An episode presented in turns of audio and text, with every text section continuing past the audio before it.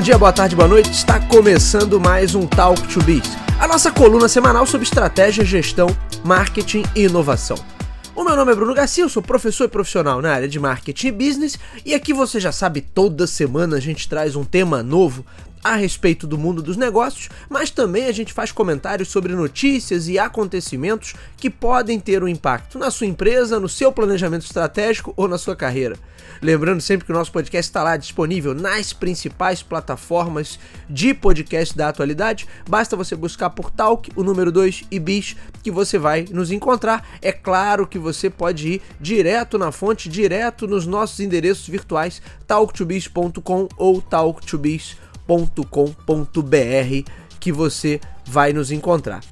Sempre fica o convite para que conheçam também o nosso canal no YouTube. Todos os episódios do nosso podcast ficam disponíveis também no YouTube. Além disso, você tem os episódios em vídeo, os comentários em vídeo do review e outros conteúdos em vídeo que a gente produz e disponibiliza por lá. Nas últimas semanas, vocês sabem que o Talk to Biz fez uma pausa porque a gente estava publicando semanalmente os episódios da série especial O Futuro da Publicidade. Foram três episódios, ficou muito bacana o conteúdo com quatro especialistas quatro feras falando sobre os mais variados temas ali que tem relação com o futuro da publicidade, principalmente o futuro da publicidade digital. Esses esses episódios foram disponibilizados também aqui no formato podcast, mas eles foram produzidos, eles foram pensados, né? Eles foram projetados para o formato vídeo, então eles têm a cara ali um pouquinho. Eu tentei dar a cara, é óbvio que não ficou algo mega profissional nesse sentido, mas a gente tentou dar a cara ali é, de, um, de, um, de, uma, de um mini documentário ou de uma série de mini de documentário ali dividida em três episódios.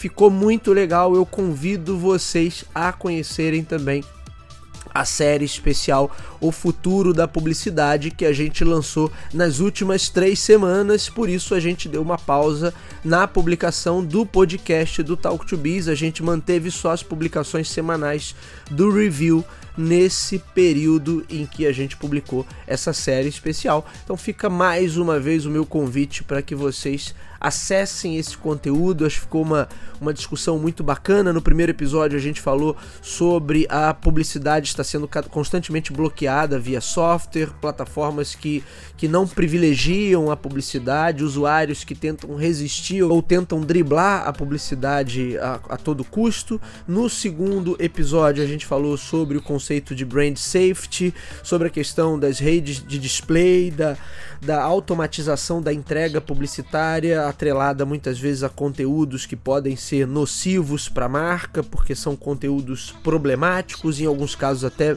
beirando a criminalidade. No terceiro episódio, a gente fala sobre é, data-driven marketing preditivo e de fato quantos dados, tantos dados né, que a gente possui à nossa disposição, estariam ajudando ou não a publicidade a se tornar mais assertiva, se é que a gente pode dizer que nos últimos anos a publicidade, e principalmente a publicidade digital, se tornou mais assertiva ou de fato ela continua usando das ferramentas massivas que sempre usou e às vezes até no digital de uma forma mais agressiva. Portanto, são três episódios de mais ou menos meia hora cada um com um extenso conteúdo, uma discussão muito bacana a respeito do futuro da publicidade, o que impacta, obviamente, por completo nas nossas estratégias de marketing, então vale a pena conferir esse conteúdo. E vamos lá, vamos então para o nosso episódio de hoje, voltando com o nosso Talk to Biz, porque hoje a gente fala sobre precificação. Na verdade, o segundo P do composto de marketing, né, do marketing mix, a gente tem produto, preço, praça e promoção. Mas o segundo P normalmente é o que recebe, é, de todos é o que recebe a menor atenção, é aquele que acaba é, sendo um pouco deixado de lado, ficando mais atrelado aos profissionais que, que cuidam do, dos aspectos financeiros, do planejamento financeiro de uma organização. E aí a gente vai falar sobre precificação, sobre valor percebido, sobre oferta e demanda e também sobre questões éticas e morais, até que ponto esses, esses elementos ultrapassam ali uma linha do bom senso, ultrapassam limites da moralidade, da ética e passam a ser considerados uma aplicação, vamos dizer assim, predatória ok? Que causa mais prejuízos ao mercado e à economia e à sociedade por consequência do que benefícios. É, é a nossa discussão do Talk to Biz de hoje. Talk to Biz número 149, estamos de volta. Vamos lá então. Porque quando a gente fala do segundo P do Marketing Mix, como eu disse para vocês, quase sempre é um dos menos lembrados, provavelmente um dos menos celebrados também. A gente pode até traçar um paralelo, porque todos os números mostram que matemática não é exatamente a disciplina mais querida e mais forte na, em média na nossa população, e obviamente a precificação ela envolve também matemática, mas não só a matemática, não é? Porque a dinâmica de precificação ela é bastante complexa, justamente porque ela vai além da matemática dos custos fixos. Então, quando a gente fala de precificação, eu, quando falo de precificação nas minhas aulas, normalmente eu divido essa análise entre fatores internos e externos. Os fatores internos, aí eu estou considerando de fato os custos de produção e os custos operacionais daquele projeto, daquela empresa. E quando eu falo de fatores externos, aí eu estou falando de contexto de mercado mercado, de concorrência, de predisposição até para o consumidor é, acessar aquele, aquele produto ou aquele serviço. Agora, existe um componente externo que talvez seja o mais peculiar, né, e que envolve aí a psicologia dos preços, porque eventualmente algumas coisas têm valor maior ou menor valor percebido e outras coisas que de repente não tinham nenhum valor percebido pra, passam a ter valor percebido e aí sim a gente vai precificar. Então eu quero chamar esse elemento de vontade. Mas na linguagem do marketing, normalmente a gente fala, é, usa a terminologia de necessidades e desejos. Necessidade como algo que é, é, é de fato essencial ali para o ser humano, desejo algo que é uma derivação dessa necessidade, porque você está colocando mais camadas subjetivas ali para aumentar o interesse ou a atenção da pessoa por aquele aspecto, por aquele produto, por aquele serviço. Aí quando eu falo em vontade, eu quero na verdade incluir ambos esses espectros, né? Tanto da necessidade quanto no desejo, nesse conceito com muitas aspas aí que eu estou chamando de vontade, que seria a disposição, vamos colocar assim, seria a disposição de um determinado público ou de um determinado mercado ou de um determinado grupo em adquirir determinado item. Se a gente pegasse aí de uma linguagem econômica clássica, né, isso seria ali o, o, o mote para a gente entender a popular lei da oferta e da demanda. E aí, segundo o mais básico dessa lei, né, se existe muita oferta e pouca demanda, os preços caem. Se o contrário, se existe pouca oferta e muita demanda, os preços sobem. E aí eu quero incluir a vontade, mais uma vez, com muitas aspas aí, como algo além do entendimento tradicional sobre demanda. Por que isso? Porque mesmo com muita oferta disponível, a vontade massiva de um grupo pode fazer com que determinados preços subam.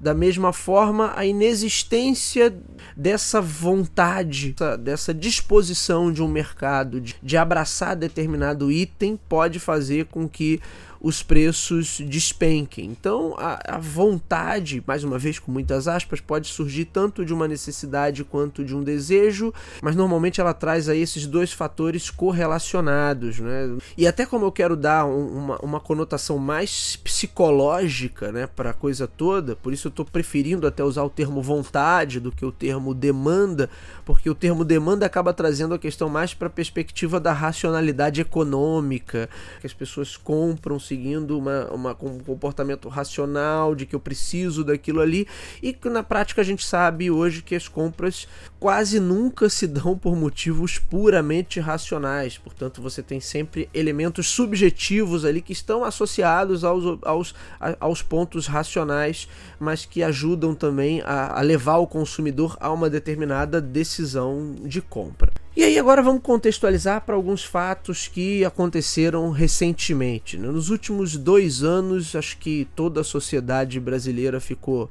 absolutamente estarrecida, horrorizada com os números sobre a fome no nosso país. Né? Algo que parecia ser um problema é, aparentemente superado, mas que voltou a assombrar o nosso país, voltou a aparecer no noticiário. Eu não vou entrar aqui no mérito da, da incompetência na condução da pandemia, da, da incompetência na condução das questões é, macroeconômicas do país nos últimos tempos, mas fato é que em determinado momento alguns mercados e estabelecimentos comerciais voltaram a vender ossos, voltaram a vender restos, partes ali né, que tradicionalmente eram é, descartadas, mas que voltaram a ser precificados. Isso foi amplamente noticiado e aí eu quero aproveitar esse gancho porque isso nos dá uma lição bem importante, na verdade, sobre precificação. Porque na realidade eu só consigo estabelecer preço se existe vontade por parte do outro, seja indivíduo, seja um segmento, seja um mercado. A gente não pode esquecer que o preço é uma representação matemática de algum tipo de valor. E valor é o conjunto de benefícios percebidos a partir de alguma entrega. O valor é sempre ancorado em aspectos objetivos e subjetivos. Em algumas entregas, em algumas ofertas, eu vou ter o maior apelo pelo lado objetivo, por exemplo, se eu compro um parafuso, se eu compro uma ferramenta, outras ofertas, outras entregas possuem maior apelo justamente pelos seus aspectos subjetivos. Por exemplo, se eu comprar uma roupa pensando que eu vou usar essa roupa em algum evento, alguma festa. Portanto, você tem aspectos tanto objetivos e subjetivos que impactam ali nessa percepção de valor. O valor também se dá pelo contexto, o que é um copo de água para quem está morrendo de sede, ou pior, né, um osso para quem está morrendo de fome. E aí, mais uma contextualização com os fatos. Né? Na última semana, nos últimos dez dias, devido à forte devastação gerada no litoral paulista pelas chuvas, pela tempestade, mais uma vez testemunhamos o esse fenômeno, né, com muitas aspas aí, gerado pela suposta lei natural da oferta e demanda garrafas d'água sendo vendidas a mais de 90 reais, supostamente porque num contexto de alta escassez, porém com muita vontade, mais uma vez reforçando esse conceito como uma abstração entre necessidade e desejo ali correlacionados, mas nesse caso muito mais atrelado a uma necessidade e das mais básicas isso foi amplamente noticiado. Um jornalista chegou a se comover ali, comentar esse fato durante uma transmissão ao vivo da tragédia.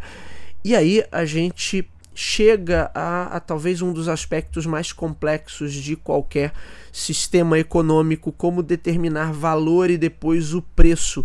Na ausência de desejo ou interesse, não há valor percebido, logo é impossível precificar. No entanto, de uma hora para outra, algum item pode estar novamente sujeito a essa, entre aspas, vontade, logo ele volta a ter valor e os agentes econômicos, obviamente, vão precificar tais ofertas de acordo com essa contextualização. O que de certa forma soa como crueldade, como esses casos, ou quando a gente fala de cenários de penúria econômica, como é o caso do Brasil né, e de outros cenários, ah, na verdade é um efeito direto desse processo, não natural, mas é um efeito direto desse processo. Agora é claro né, que qualquer fórmula matemática ou não que a gente utilize na tarefa de precificar qualquer fórmula que seja utilizada, ela não exclui a variável moral e ética. E aí o questionamento que eu trago é o quanto é imoral e antiético cobrar mais caro justamente num cenário de extrema vulnerabilidade. Esse é o ponto que eu quero eh, deixar aqui como reflexão.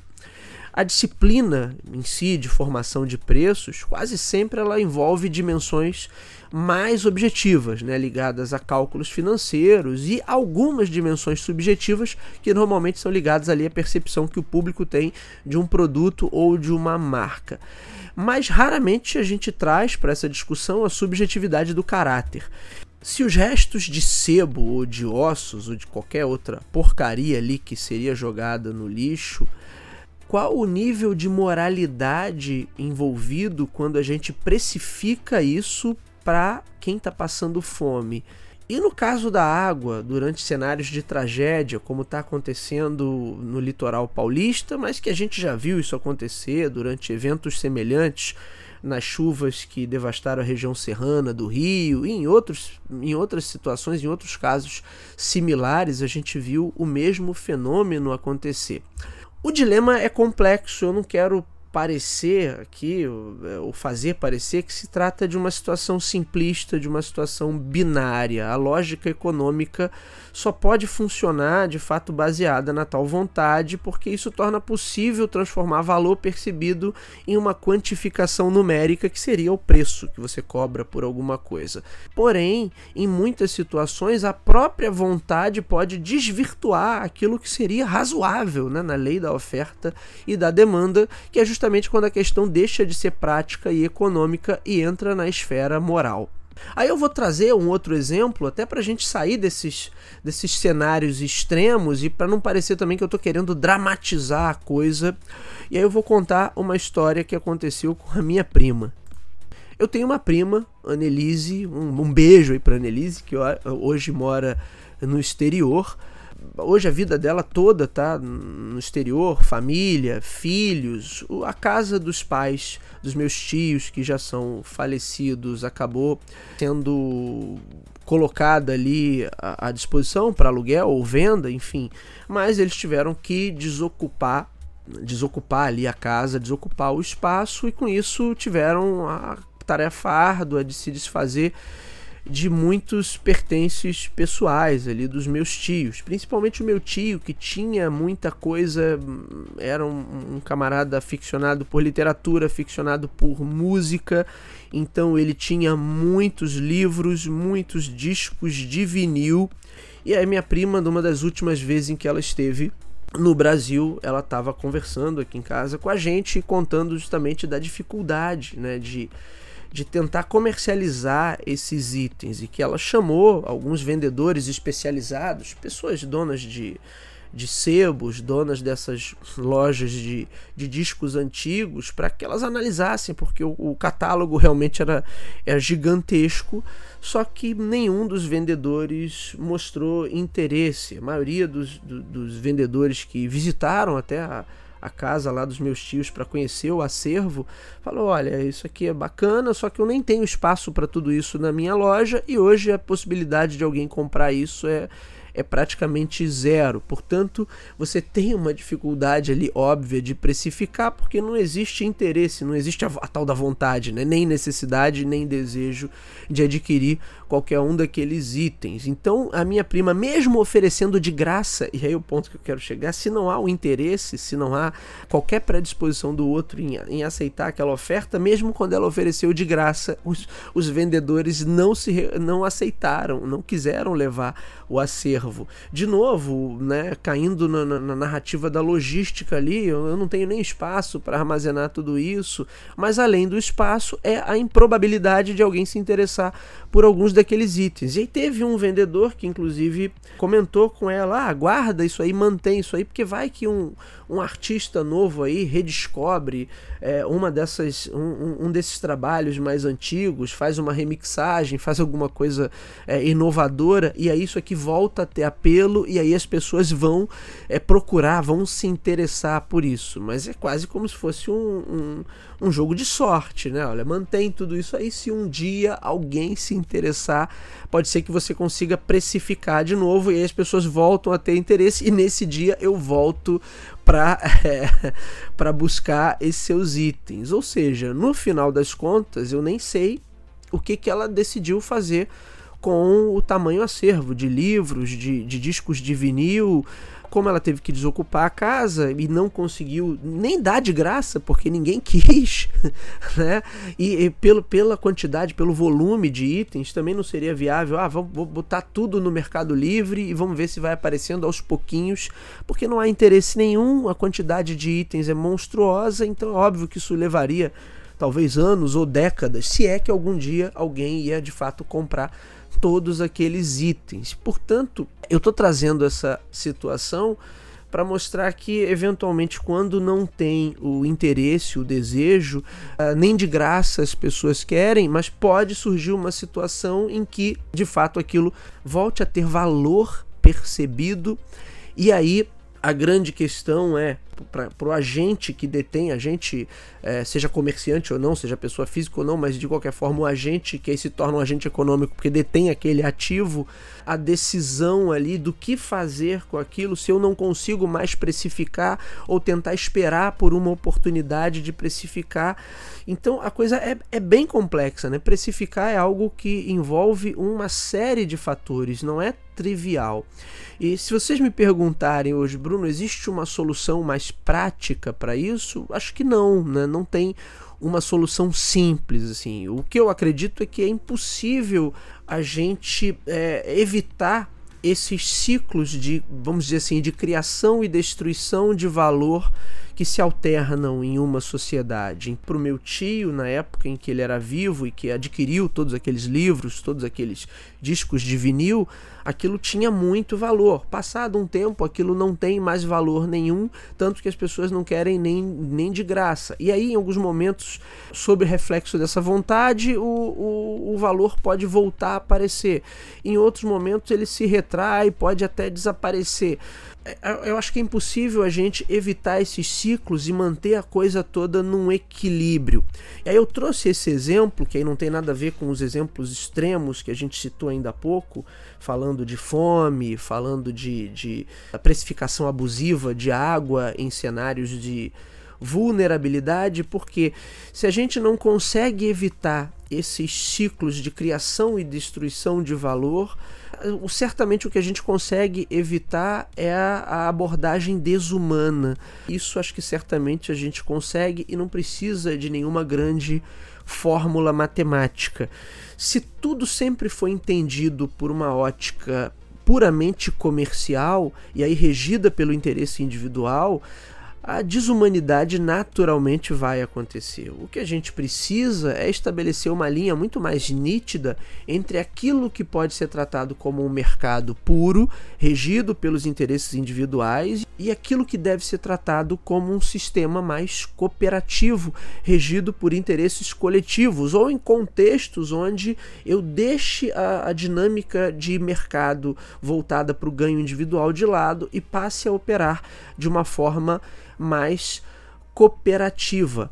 A fome certamente é o exemplo mais evidente disso, pois não interessa a qualquer economia saudável ter pessoas passando fome. Eu não vou me aprofundar nisso, pois seria assunto até para um outro episódio, mas é, além de ser um tema mega complexo, é claro, mas mas acho que fica a reflexão sobre a complexidade da dinâmica de preço frente às naturais e aí sim inevitáveis variações de valor tanto de uma perspectiva mais psicológica e subjetiva ou é por uma perspectiva mais racional da demanda por alguma coisa. O que a gente não pode nunca perder de vista é que o marketing é uma disciplina que não trata diretamente de comércio, mas sim das dinâmicas de troca dentro de uma sociedade. As dinâmicas de troca podem ou não ser mediadas pelo dinheiro, mas elas sempre envolvem a percepção de valor. Então eu posso ter uma troca mediada pelo dinheiro, uma venda, né? Alguém me vende alguma coisa ou eu vendo alguma coisa para outra pessoa. Mas eu posso ter trocas de outras naturezas. Eu posso ter serviços ofertados gratuitamente. Inclusive é por isso que o marketing não se aplica apenas ao contexto de empresas, mas você pode pensar marketing para projetos sociais, você pode pensar as ferramentas de marketing para o serviço público, enfim, você pode pensar a, a, pela perspectiva do marketing para qualquer atividade onde eu tenha ali a dinâmica de troca. E as dinâmicas de trocas, sejam elas mediadas pelo dinheiro ou não, elas são saudáveis quando ambas as partes têm percepção de ganho no final. Então a troca ela é vantajosa. Na troca mediada pelo dinheiro, você compra um produto, você fica feliz e satisfeito com o seu produto, o vendedor é tem o seu esforço, tem o seu trabalho remunerado ali pelo preço que você paga. Mas em qualquer outro tipo de troca, eu tenho que ter essa percepção de ganho por ambas as partes. Quando isso se perde, e aí quando eu tenho esses cenários extremos onde os agentes aí de forma maliciosa e de forma imoral e antiética usam desse momento, se aproveitam desse momento para alçar ganhos muito maiores, aí eu tô de fato estabelecendo uma dinâmica de troca onde uma, um, um, lado ali tá se sentindo claramente explorado. Inclusive, isso é algo que eu abordo eh, nas minhas aulas em cenários onde você teve uma virada de mesa muito grande porque entra um novo player, entra um novo tipo de solução, entra um novo tipo de oferta e as pessoas amplamente passam a adotar aquela nova oferta, mesmo que ela não seja tão boa, tão completa ainda quanto a tradicional, mas porque na outra dinâmica elas se sentiam exploradas. Só para deixar um exemplo aqui, quando o Uber começou a ganhar espaço aqui no Brasil e em outros mercados também, mas aqui no Brasil em especial, havia um sentimento coletivo bem considerável, bem consistente de um pouco de desprezo ao serviço de táxi tradicional e a sensação clara de que a gente ali estava sendo explorado e que hum, era aceitável porque você não tinha para onde correr. A partir do momento que você tem para onde correr, ou seja, aquela dinâmica de troca ali ela não estava de fato sendo percebida como uma troca de valor para ambos os lados. E isso abriu a possibilidade, inclusive, para que um outro concorrente, que hoje a situação já é totalmente diferente, eu não vou nem entrar nesse mérito aqui, mas abriu espaço para que outro concorrente entrasse nesse mercado e ocupasse essa posição e ganhasse uma adesão rápida uh, do público. E assim a gente poderia dar outros e outros exemplos, porque quando existe essa sensação da exploração, então a precificação ultrapassou todos os limites ali os limites da, da, da, demanda, da necessidade, do desejo, da vontade, seja como a gente queira chamar, e aí você tem o sentimento claro de exploração, e nesses casos extremos a coisa vai para o campo da ética e da moral, porque aí passa a ser um comportamento de fato imoral que pode parecer, nossa, que esperto, né? Olha como eles estão fazendo dinheiro, mas isso é totalmente prejudicial para o ecossistema econômico e se é prejudicial para o ecossistema econômico, é prejudicial para a sociedade. Você cria ou fomenta uma economia pior, em piores condições de funcionamento e você cria um prejuízo para a sociedade também como um todo.